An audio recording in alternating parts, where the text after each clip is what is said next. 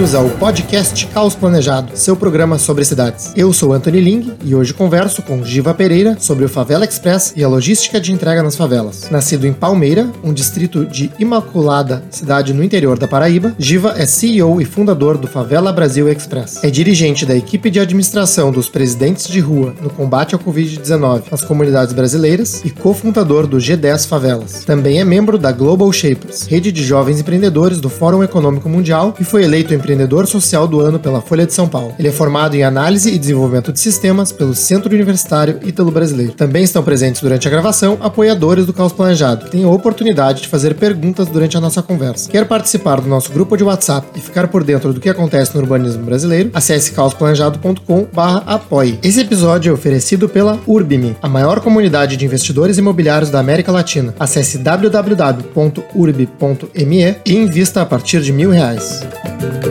Giva, um grande prazer te ter no programa. Né? É, para, já te parabenizo pela iniciativa do, do Favela Express. É, eu acho que uh, no momento que eu tomei conhecimento né, da, da tua empresa, eu já tive uma série de curiosidades sobre como pode funcionar a, a logística no que a gente chama aqui de cidade informal, né, o sistema de entregas na, nas favelas. E, e né, esse, é o, esse é o motivo aí né, da gente querer entender um pouco mais e trazer a tua experiência para os nossos ouvintes.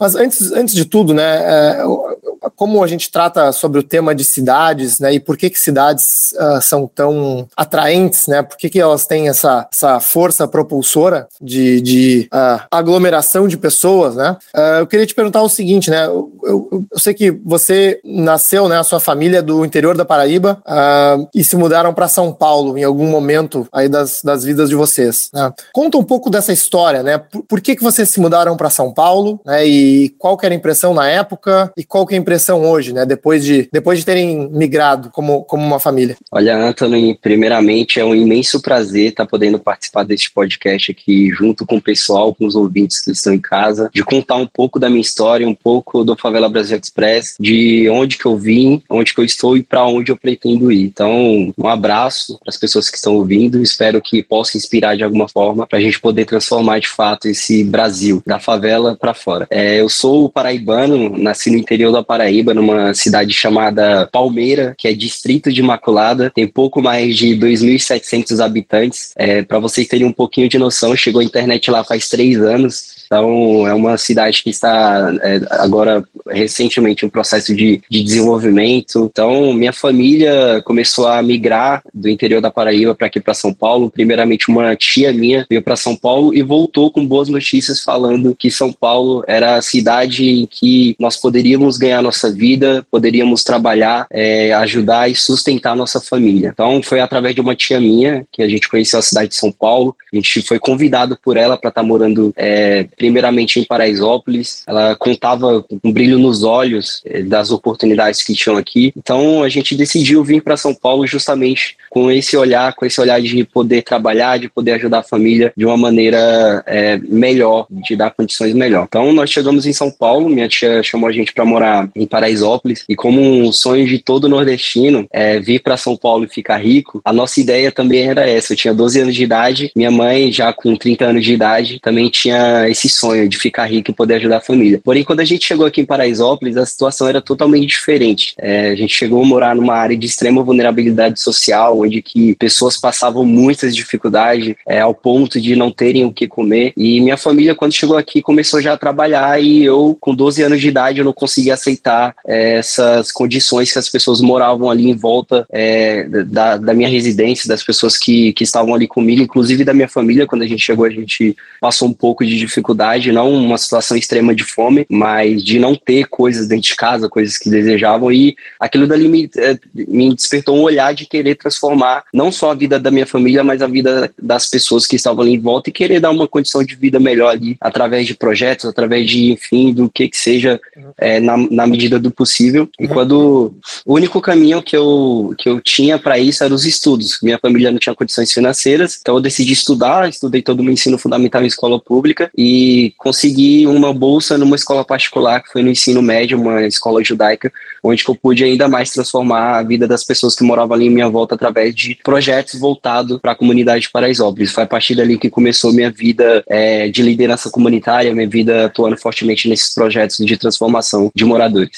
já uh, muito inspiradora, né, desde o início a história, Diva. E, e uma pergunta: essa situação de vulnerabilidade, so vulnerabilidade social que vocês se depararam em Paraisópolis era algo que vocês já tinham se deparado na Paraíba e, e como é o, como eram, digamos assim, o contraste entre essas realidades, né, indo para São Paulo, uh, justamente na busca de talvez algo diferente, né? Olha, fazendo esse contraste, é, a gente tinha uma vida não, é, é assim, uma vida no campo que a gente precisava plantar para sobreviver vivendo com o mínimo ali na Paraíba, mas não era ao extremo de chegar em situação de que nós não podíamos sair de casa, de dentro da nossa casa, da nossa residência por conta de situação de violência. Então, querendo ou não, as crianças que eram meus primos, meus irmãos que estavam lá no campo, eles tinham uma certa liberdade assim de criança, de poder correr, de poder brincar na rua, de poder se desenvolver ali de fato, jogar bola, enfim, viver o que uma criança vive ali. E quando chegou em Paraisópolis, a gente era é, tinha vivências assim inacreditáveis que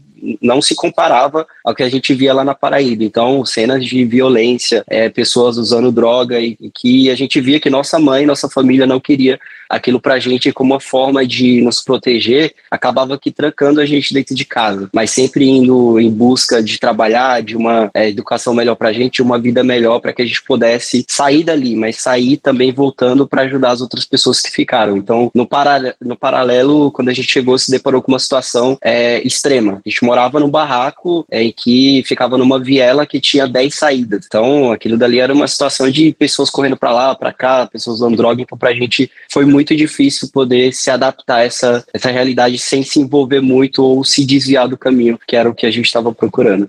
E assim chegamos, talvez, né, no Favela Express, que aí, talvez seja esse caminho que vocês estavam procurando. Uh, fala um pouco como que surgiu essa empreitada e explica para os ouvintes que talvez nunca ouviram falar do Favela Express o que, que, o que, que vocês fazem? O Favela Brasil Express é uma empresa de logística voltado para o last mile dentro de favelas. Então, basicamente, nós desbloqueamos os CEPs das favelas dentro do mercado digital. Os moradores de, de comunidade, eles tinham um problema é, que era não conseguir receber um produto comprado na internet dentro de casa. Então, muitas vezes o morador ia fazer um pedido pela internet e esse produto, quando ele conseguia efetuar a compra, esse entregador chegava até um, um local próximo à comunidade e esse entregador ele não conseguia entrar dentro da comunidade porque o, o aplicativo era bloqueado pelo, pelo próprio e-commerce ou quando o entregador tinha dificuldades de acesso por conta da geografia, por conta do endereçamento do local e também tinha outros motivos por conta de preconceito e o morador acabava não recebendo esse produto dentro de casa. Também tinha outros casos que quando o morador colocava o CEP de dentro da comunidade, ele não, ele não conseguia efetuar a compra porque colocava como se o produto tivesse acabado, porque o próprio e-commerce identificava como área de risco e às vezes era muito caro entregar esse produto, porque os e-commerces gastavam muito com seguro, escolta, enfim, e acabava colocando como bloqueado. Então, o Favela Brasil Express surgiu durante a pandemia, em que nós precisávamos é, achar o meio de como que a gente ia mitigar a Covid-19 dentro das comunidades brasileiras, foi quando a gente decidiu criar um movimento chamado Os Presidentes de Rua, em que a cada 50 casas existe um morador voluntário que funciona como se fosse um, um agente comunitário, um assistente social, que vai estar tá, é, relatando problemas dessas pessoas para que o G10 Favelas ou Favela Brasil Express possa resolver de maneira adequada ali, de direcionar essas pessoas para poder estar tá tirando ela dessa situação de, de necessidade, seja de uma cesta básica, seja de uma marmita ou de uma máscara durante esse processo de mitigação. Então, a gente mapeou 658 presentes de rua que funcionava como se fossem CEPs, pontos de apoio em que eles não davam informações a respeito dessas famílias para que a gente pudesse ajudar elas de maneira mais efetiva sem que ocorresse o risco delas se contaminarem é, ao sair de dentro de casa. Então houve um primeiro momento que foi um processo de mitigação da Covid-19. É, esse processo dos presentes de rua foi atestado e teve o melhor controle de, pandem de pandemia do que o município de São Paulo inteiro, tendo uma baixa é, uma taxa baixa de mortalidade por conta dessa ação que a gente teve. E agora a gente, nesse segundo momento, que é de recuperação é, da economia de das comunidades derivada dessa crise, da Covid-19, que é criar negócios, criar iniciativas para que a gente possa é, empregar esses moradores a fim de desenvolver socialmente e economicamente as favelas. Então, Favela Brasil Express surgiu desse movimento Presidente Rua e agora está nessa segunda fase, que é de gerar emprego e renda para essas famílias que antes trabalhavam como voluntário e agora está sendo remunerado para poder tá faz, continua fazendo esse trabalho voluntário, mas também tem esse emprego, é, essa forma de, de fonte de renda. Muito legal, hein? É, assim, não só resolve um problema problema de logística, mas também problema social aí de empregabilidade das comunidades. E, e, e Giva, me, me, diz uma coisa, então, né? É, você falou que muitas das pessoas que moram nas favelas têm os seus CEPs bloqueados pelos e-commerces, né?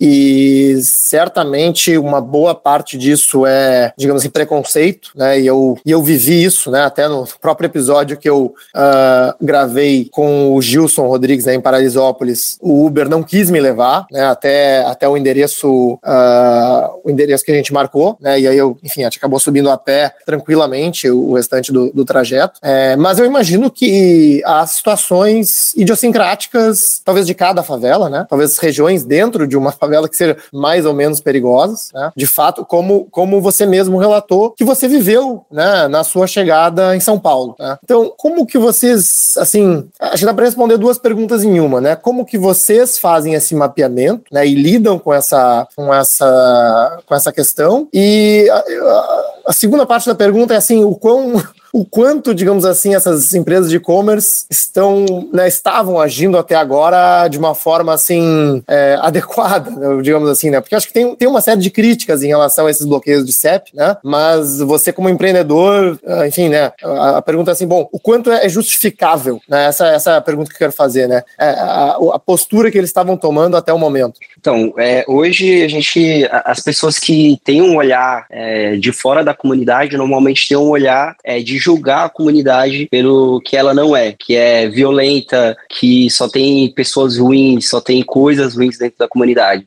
Mas quando a gente chega, quando a gente conhece a comunidade de fato, entra e vê que não é isso, que 99,9% dos moradores que moram aqui são todos honestos, são todos trabalhadores, a gente cria um novo olhar sobre a favela. Quando surgem empresas como Favela Brasil Express, que gera oportunidade, gera trabalho, gera renda, não só para os moradores da comunidade, mas para empresas que estão fora da comunidade estarem dentro, a gente cria esse novo olhar. Então, o Favela Brasil Express hoje ele funciona é, com uma logística participativa participativa, que é colocar o morador é, como agente da sua própria transformação. Então, quando é, o seu João, que mora lá no centro de Paraisópolis, efetua uma compra pela internet, quem entrega é o Matheus, que conhece o seu João. Então, ele que faz a entrega last mile, ele que conhece o seu João, conhece aquele ponto de referência que ele colocou é, naquele endereço, naquele pacote que ele, que ele comprou pela internet, e isso faz com que eles participem de fato desse desenvolvimento das favelas, gerando trabalho e renda para ele, e também entregando não só o pacote, mas entregando a felicidade, porque é, era um futuro que parecia distante para gente que mora em favela receber um produto na porta de casa, quando isso parece uma coisa tão simples. Quando uma pessoa do Morumbi recebe um produto é, na porta de casa. Então, essas empresas, elas tinham um olhar muito de. Elas não sabiam, na real, como resolver este problema e acabava criando mais problemas problema ainda, criando mais barreiras para que esse produto não chegasse é, nas portas dos moradores. Talvez isso porque eles não pensavam em uma logística participativa em que envolvesse a própria comunidade para desenvolver. Porque o morador que conhece o, o seu João, que comprou o produto pela internet, que é o próprio entregador,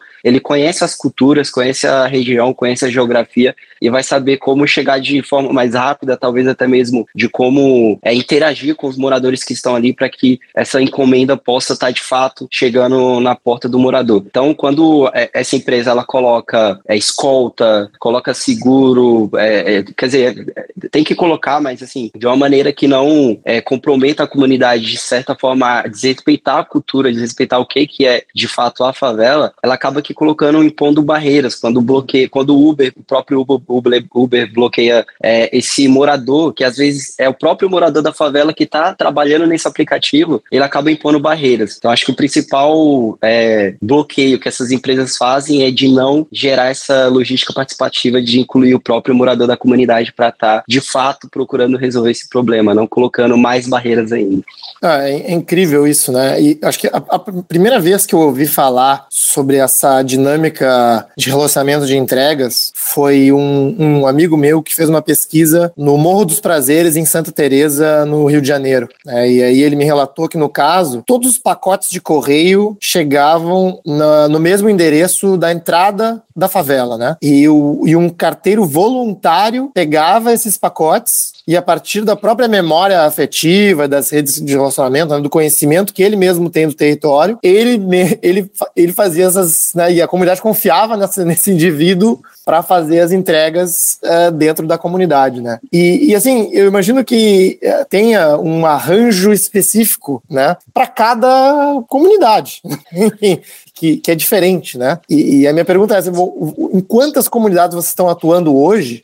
Né, e como que vocês têm olhado para a expansão, né? Bom, para conhecer os, os representantes locais, né? Como é que vocês têm uh, lidado com isso? Bom, hoje nós estamos atuando em nove favelas no Brasil, que fica em São Paulo, Rio de Janeiro, Minas Gerais e em Brasília. A gente está com um processo de expansão é, bem avançado, com conversas com lideranças comunitárias e se diferencia muito. A cultura é, vai desde a cultura até a geografia do local, até o tipo de liderança que a gente vai conversar para que possa oferecer esse serviço e fazer ele entender que é um valor para ele desenvolver socialmente e economicamente as comunidades. É, em questão de geografia, a gente tem uma, uma diferença muito grande, por exemplo, em Paraisópolis a gente consegue atuar com carro, moto, bike, tuk-tuk, é, veículos elétricos e a pé. Já na Rocinha a gente tem uma, atua, uma atuação um pouco diferente, que é só a pé e de moto, porque não entra carro, às vezes é muito morro para também estar tá, tá entrando de bicicleta, veículo elétrico, às vezes a carga da bateria também é, não suporta muito, então a gente procura é, é, essa liderança dentro dessa comunidade, procura entender, faz um estudo ali de campo mesmo, entender qual é a geografia, qual é a cultura da pessoa, de repente, é, se a gente atua com camiseta do Favela Brasil Express ou atua é, de forma é, descaracterizada mesmo, se a pessoa vai se sentir mais à vontade, ou se coloca um grafite na, na, na entrada do Favela Brasil Express para as pessoas entenderem de que ela pode retirar encomenda ou quer receber na porta de casa. Então tem uma série de fatores que a gente vai entendendo com as lideranças comunitárias de que elas possam estar tá oferecendo esse serviço para esses moradores. E eu acho que uma dúvida que é muito, é, que fica muito na cabeça das pessoas, que é, é, tá, é uma empresa de favela que às vezes não é nem preconceito, mas é que as pessoas estão tá tanto acostumadas a ouvir com isso, ah, mas é, como é que vocês atuam com o crime, como é que, enfim, como é que vocês atuam dentro das favelas dessa forma? Bom, a gente, é, do Favela Brasil Express, a gente não faz nenhum acordo com crime, é, e se a gente for precisar fazer, a gente prefere ir para outra comunidade, não se envolver, porque se é, as próprias pessoas, se as próprias lideranças, ou enfim, é, não entenderem que isso é um valor para a comunidade, eles estão perdendo. Então a gente conversa com a liderança, fala: ó, seguinte, a gente vai gerar trabalho e renda, vai gerar desenvolvimento através desse serviço e atuar nas diferentes pontas, que é a empresa que vai entrar dentro da favela, o morador que vai receber o produto e o que vai receber é, é essa fonte de renda. Então a gente hoje está no processo de expansão para outras 50 favelas no Brasil, hoje estamos em nove. É, em um ano e meio de Favela Brasil Express, nós já entregamos cerca de é, um milhão de pacotes, uma carga que gera em torno de 600 milhões de reais e provou-se esse potencial de consumo é, de que as favelas compram pela internet, de que elas elas é, consomem esses produtos pela internet. O único fator que atrapalhava isso era de fato essa entrega na porta da casa dele. E a gente percebeu esse, essa evolução de que eles estão consumindo cada vez mais ao perceber que existe essa, essa oportunidade de receber também na porta de casa. E, e sem dúvida vocês têm um diferencial único, né? Porque eu não vejo, ah, enfim, as empresas assim como exatamente o que a gente está falando, né, que até hoje é, essas empresas de entrega e logística bloqueavam CEPs, né, eu não vejo um movimento de outros players, né, uh, tentando vencer essa barreira, uh, né, mesmo, mesmo de, depois de vocês terem começado, né, eu acho que vocês têm aí o que chamam de oceano azul pela frente, né, para crescer e atender essas comunidades. É, mas então, o, o, que eu, o que eu tô entendendo, né, que, enfim, os, os problemas acabam sendo uh, únicos, né, em, em, cada, em cada favela e, e, vai depender muito da cultura, geografia, né, arranjos, tipos de veículo que podem, que podem uh, operar ou não, né. Então, assim, o, depois que vocês escolhem um representante, digamos assim, para expandir né, nessa, nessa comunidade, aí, assim, a, a equipe local né, dos entregadores, né, isso, isso vai ser, digamos assim, é esse próprio, esse próprio representante comunitário que vai atrás dessa, dessa equipe? Como é, como é que funciona isso? Isso, exatamente. A gente hoje, através desse movimento dos presentes de rua, hoje a gente é a maior rede voluntária de moradores de favela do Brasil. A gente já está em mais de 16 estados, é, com mais de 4.002 presentes de rua. Então, essas favelas que a gente está expandindo, normalmente nós temos essas lideranças desses presentes de rua, que neste momento, que no momento de pandemia, de mitigação da Covid-19, eram voluntários. Agora, nesse momento de recuperação da economia dentro das favelas, eles acabam se tornando é, esses agentes, essas pessoas que vai estar tá trabalhando dentro dessa iniciativa. Então, a liderança comunitária é dentro desse, desse território, que é o, o, o, ponto focal ali do Favela Brasil Express, vai identificar esses presidentes de rua, é, vai oferecer esse serviço, aí passa por um processo de treinamento, é, de entrega e também um, um, processo antes que é de conhecer a região, de conhecer a cultura, de entender ali a geografia, passa por um processo de, de mapeamento, de setorização, de que cada agente, cada entregador, ele vai ser responsável pelo setor que ele conhece e pelo setor também que ele tem mais afinidade ali com os moradores a fim de, de, de chegar nessa última ponta. Então passa por um processo, treinamento, é, esse processo essas pessoas normalmente conhecem a região e acabam nos dando informações também para que a gente possa é, melhorar essa, essa nossa metodologia de entrega Last Mile. Uhum. E imagino que, enfim, GPS, essas coisas, aplicativo nem, nem adianta nesses. nesses tá dando risada aí. Mas enfim, é, eu, eu, eu, tô, eu, eu sou obrigado a trazer esses exemplos, porque é o que a maioria dos ouvintes estão acostumados a usar no, seus dia, no seu dia a dia, né? Um entregador de, mesmo um entregador de rap, né? Enfim, o aplicativo funciona, né, de uma forma, digamos assim, genérica, justamente porque funciona nas áreas mapeadas. Né? Então, eu sei, eu sei que você está tá achando engraçado, mas, mas enfim, é. eu sou obrigado a, a perguntar. Não, exatamente. Hoje o, eu falo que o, o, nosso aplicativo de roteirização é o próprio morador. O morador é o próprio roteirizador, roteirizador das, das entregas. Então hoje, normalmente, quando o, o produto ele chega, é, normalmente essas favelas, elas, vou dar um exemplo aqui de Paraisópolis, elas têm CEP nas ruas principais. Então o morador ele vai colocar o CEP, ele, é, através desse CEP, o e-commerce ele vai identificar é, e vai separar, fazer essa triagem dentro do próprio hub deles e envia para a gente. A gente vai fazer a roteirização através do, do próprio morador entregador. Então ele vai olhar o ponto de referência, vai olhar de repente o, o número da casa, que às vezes nem funciona, mas o que é assim, 90% de garantia de certeza que ele vai chegar até o entregador, até o morador é através desse ponto de referência. É, hoje não existe nenhuma tecnologia pronta é, que se adapte a essa realidade de favela de roteirização, de identificação de pontos. Então a gente está no processo agora de parceria com a Google Maps e americanas, que é de fazer o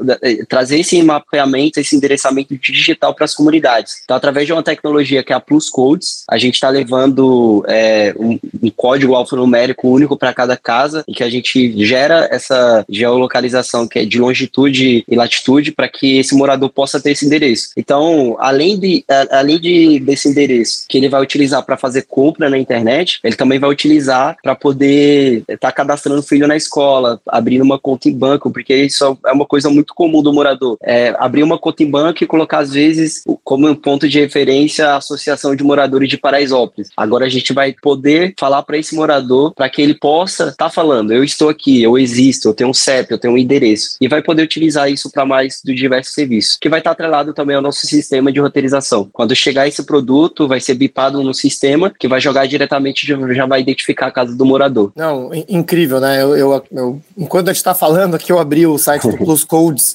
e pelo que eu vi, parece uma espécie de coordenada geográfica, né? Uh, que, que pode ser designada para qualquer ponto e que já funciona em, em vários lugares do mundo, inclusive para áreas rurais no próprio Estados Unidos, que talvez possa ter alguma, alguma dificuldade de endereço também, apesar de ser uma né, comunidade uh, em país desenvolvido. E, e essa, na verdade, era, era a pergunta que eu queria te fazer, né? Que tipo de de tecnologia, ou não precisa nem, nem tecnologia às vezes, né? Alguma solução, sei lá, uh, regulatória ou de política pública, né? Uh, o que, que né, através da tua experiência uh, trabalhando com, com logística nesses locais, poderia sugerir ou, ou, ou imaginar que poderia como a gente poderia melhorar isso, né? A gente já tem esse trabalho com Plus Codes, com Google, né? O, o que mais poderia ser feito, né, para integrar melhor né, essas, essas comunidades em relação à acessibilidade, a endereço né, entregas, enfim. É, hoje é, esse, essa tecnologia que a gente está utilizando da Plus Codes, ela exige um financiamento, exige equipe trabalhando para poder estar tá mapeando as casas. E talvez o que hoje bloqueia esses CEPs, eu acho que até não só é, é,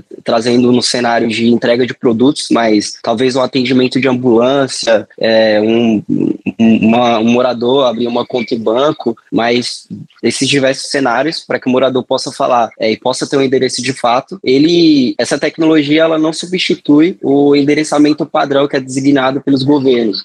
Então, talvez se houvesse uma política pública de trazer esse mapeamento oficial, de fato, ou tiver esse investimento de tiver uma política pública que invista é, nessa tecnologia da Plus, Plus Codes para que a gente possa, de fato, mapear a favela e colocar como endereçamento oficial, talvez ajudasse muito mais para que esses moradores pudessem ter uma. para poder falar simplesmente que eu estou ali, eu estou aqui, eu, eu existo. Então, acho que falta muito disso, esse investimento no poder público, falo para o mapeamento, enfim, tem, outras questões também, mas nessa questão mais de logística, eu digo para o mapeamento para é, gerar esse desbloqueio de fato dentro dessas favelas. É, é. Isso, enfim, pelo menos a minha, a minha reação né, a esse, esse teu comentário é que, infelizmente, é um, vou chamar aqui de negligência histórica, né? Porque no momento que se formaliza esses espaços, se dá nome de rua, endereço, o Estado é, digamos, tecnicamente obrigado a investir na área e reconhecer a área como formal, etc. Né?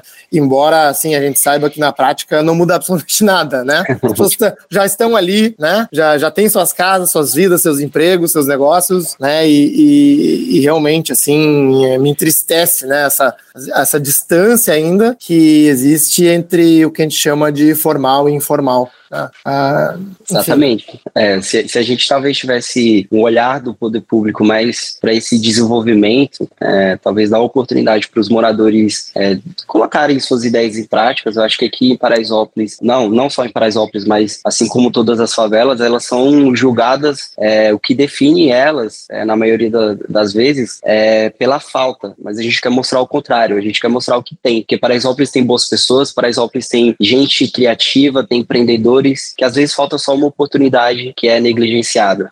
Até, a gente até publicou um artigo no Carlos Planejado que é o que Paraisópolis pode ensinar ao Morumbi, né? Porque acho que tem uma questão de, de urbanidade em muitas comunidades, como Paraisópolis, né? Que é, é, é, acaba sendo muito mais agradável do que outras regiões da cidade, né? A gente tem ali vários conceitos urbanísticos que muitos urbanistas hoje consideram como referência, né? Puxa, tem o tal do uso misto, né? Comércio no térreo, com a moradia de em cima e as fachadas ativas, entre aspas, né? É, com, né, com as pessoas caminhando na rua, andando de bicicleta e tudo mais. E isso, muitos bairros de São Paulo não existe, né? A gente só vê muro e carro estacionado na rua. É, né? é exatamente. Paraisópolis é uma cidade, 120 mil habitantes, é mais de 16 mil pontos comerciais, que emprega 20% da população. Tem mais de quatro bancos, tem uma loja da Casas Bahia. Então, se a gente for parar para pensar, a economia ela circula aqui dentro. A gente até brinca que quando o Brasil está em crise financeira, Paraisópolis não está, porque o morador que trabalha aqui, ele gasta aqui. Então, querido ou não, vai circular essa economia e vai desenvolver por nós mesmos. Então, Paraisópolis hoje é o que é por essa harmonia, por essa mistura, por essa composição de 80% da população ser nordestina e ter essa cultura de se ajudar. Então, os uhum. próprios moradores desenvolvem a comunidade por si só. Uhum, uhum, uhum. e, e, e, Giva, a gente estava falando né, dessa, dessa distância entre formal e informal, né, como vocês têm feito esse esforço de, de expandir a empresa. Como foi o primeiro passo? Né? Como foi assim uh, vencer vou usar essa palavra, né? Uh, enfim, as empresas que estão ouvindo aí talvez possam ficar chateadas comigo, mas como foi vencer o preconceito, né, das, de, de grandes empresas do mundo formal, digamos assim, né, do, do e-commerce, né, grandes empresas de varejo, como foram essas primeiras conversas, né, o convencimento, né, houve ceticismo dessas empresas de início, né, uh, né? Foi muito trabalho, digamos assim, uh, convencer que podia dar certo? Como é que foram essas conversas? Olha, no início foi um super desafio que a gente tinha, tinha a ideia de querer fazer, querer entregar esses produtos que antes não chegavam. A gente fez um levantamento rápido através de experiências de pessoas de que não recebia é, o produto comprado na internet dentro de casa. E a gente também foi atrás de empresas e perguntar para eles qual eram as demandas que eles tinham bloqueada dentro dessas favelas. E a gente descobriu que era um absurdo assim de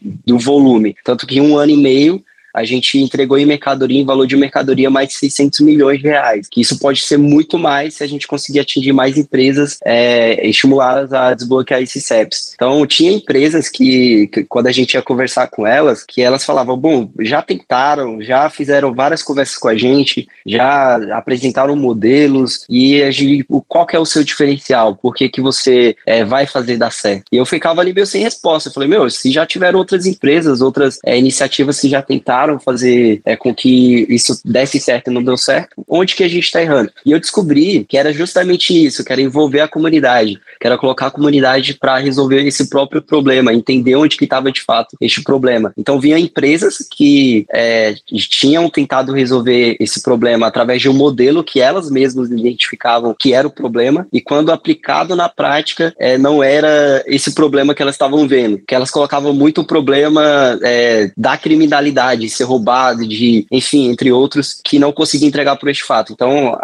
a gente teve um momento ali de apresentar um modelo que era envolvendo a comunidade, esse mapeamento que a gente fez, só que as empresas não confiavam porque já tentaram de diversas formas. Então a gente falou: olha, desse volume que você tem aqui, desses mil pacotes que você tem aqui, na primeira semana você me entrega um, você deixou um aqui na minha porta que eu vou entregar na, no morador, na outra semana você entrega dois, três, enfim, e foi crescendo até que chegou o um momento que a gente conseguiu entender melhor, entender de fato o que, que era esse problema.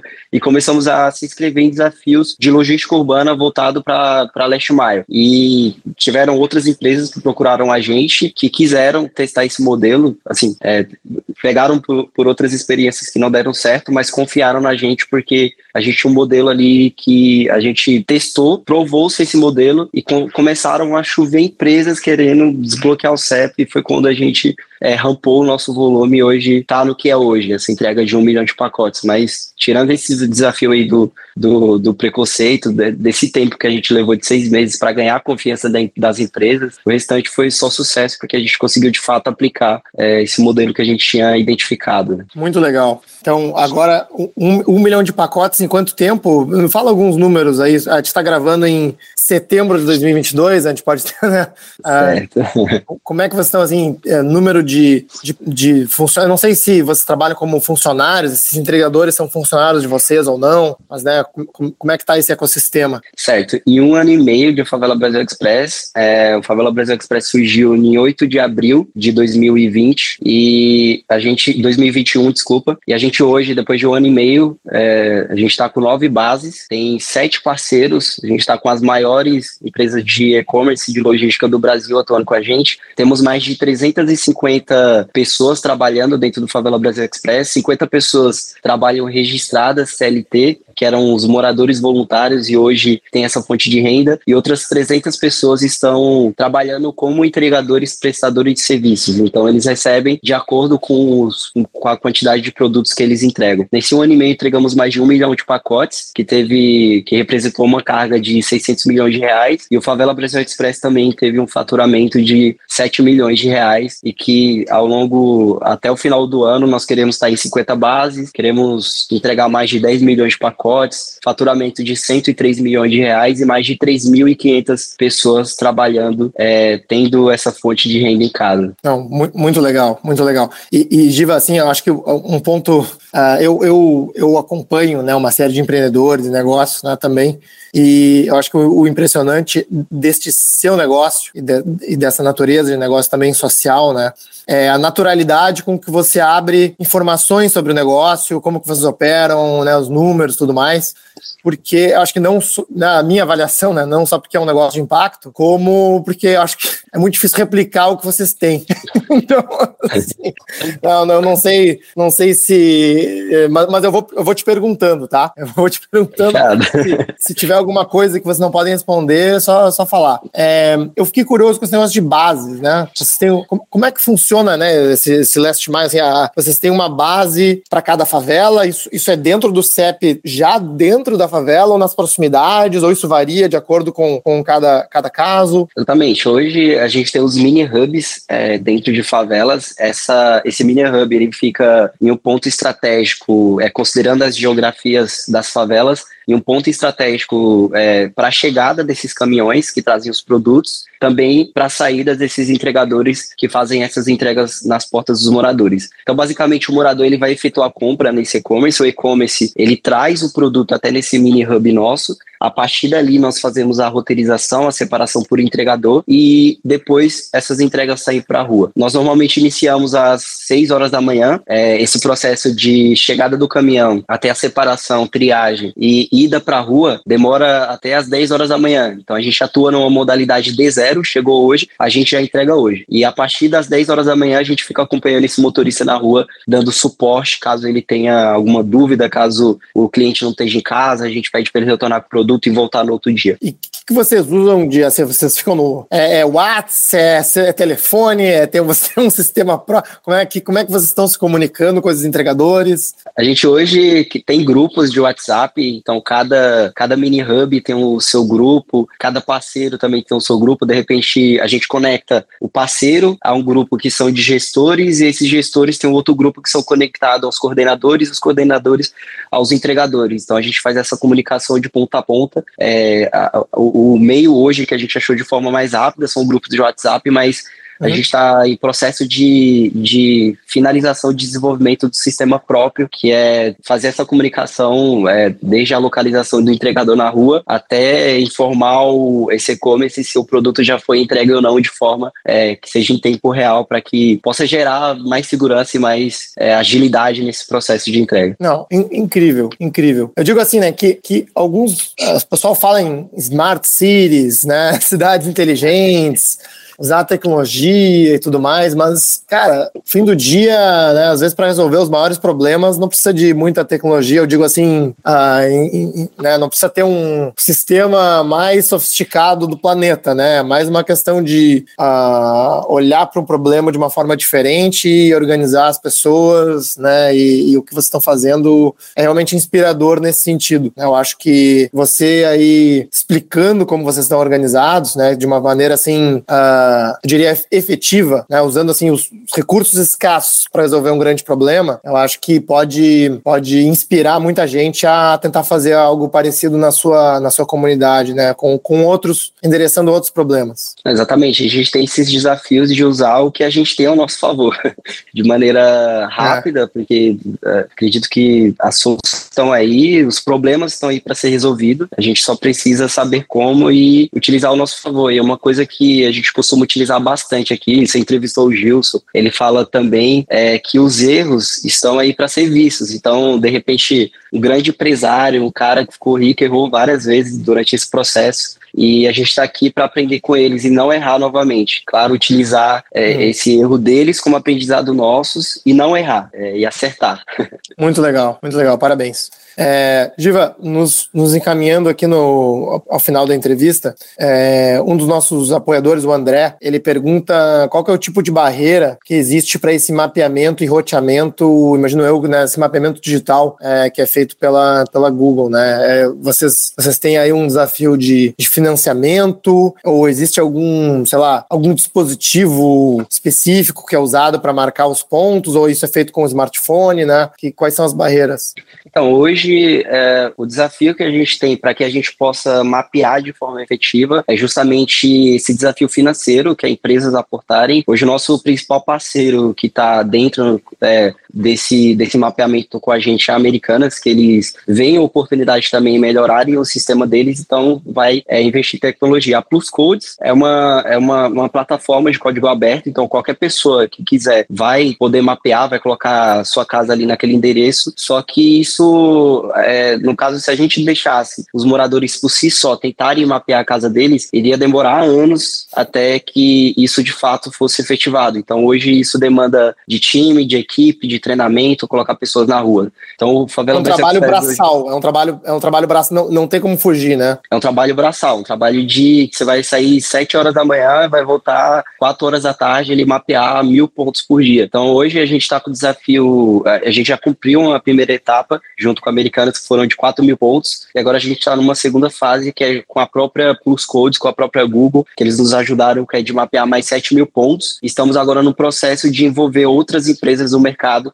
para que possam financiar é, junto com essa tecnologia do Google para que a gente possa levar para outros outras favelas do Brasil. Vocês estão em contato com outras empresas? Uh, houve algum contato com os, com os governos, com as prefeituras para apoiar esse processo? Ou isso está sendo feito assim, meio que, cara, vamos fazendo e, né, e, e vamos lá? E, e não Olha, teve por enquanto, ainda não. Por enquanto, por não. Enquanto, por enquanto, a gente não decidiu é, ir, ir atrás dos poderes públicos para poder nos ajudar a, a, a, mapear essas comunidades. Talvez a gente tente fazer isso pós-eleição, porque agora nesse momento é um momento muito complicado. Então a gente não, a, a, a gente tem é, o, o, as lideranças comunitárias dentro dessas comunidades, elas acabam sendo muito exploradas, né? Acaba sendo, vou falar aqui a grosso modo, sendo cachorrinho de madame, que é coloca debaixo do braço, tira foto e vamos lá, você me apoia. Então a gente está fugindo disso, a gente não quer isso, tanto que dentro de todas as iniciativas, dos projetos que eu venho me envolvendo, o Favela Brasil Express, a gente toma é, uma, uma frente totalmente apartidária, a gente não quer envolver muito. E a, já, já teve alguns políticos aí com interesse em financiar o projeto, mas com outra frente, é claro. Uhum. Mas a gente está fugindo nesse momento, que é apenas contar com empresas é, privadas, mas talvez no segundo momento a gente conte com eles. Uhum. Eu diria assim, né? Infelizmente, tentando achar soluções privadas para algo que deveria ser um dever público, né? Eu diria assim, infelizmente. É, mas é isso aí, né? É o que é o, é o que tem para hoje, como a gente. Exato. é o que tem para hoje. Isso aí, Giva. Uh, adorei te conhecer, conhecer o trabalho do Favela Express. Uh, queria deixar esses, esses últimos minutos para tuas considerações finais e, enfim, fica bem à vontade se quiser fazer o, o jabá de vocês ou passar alguma mensagem para pro nosso, os nossos ouvintes.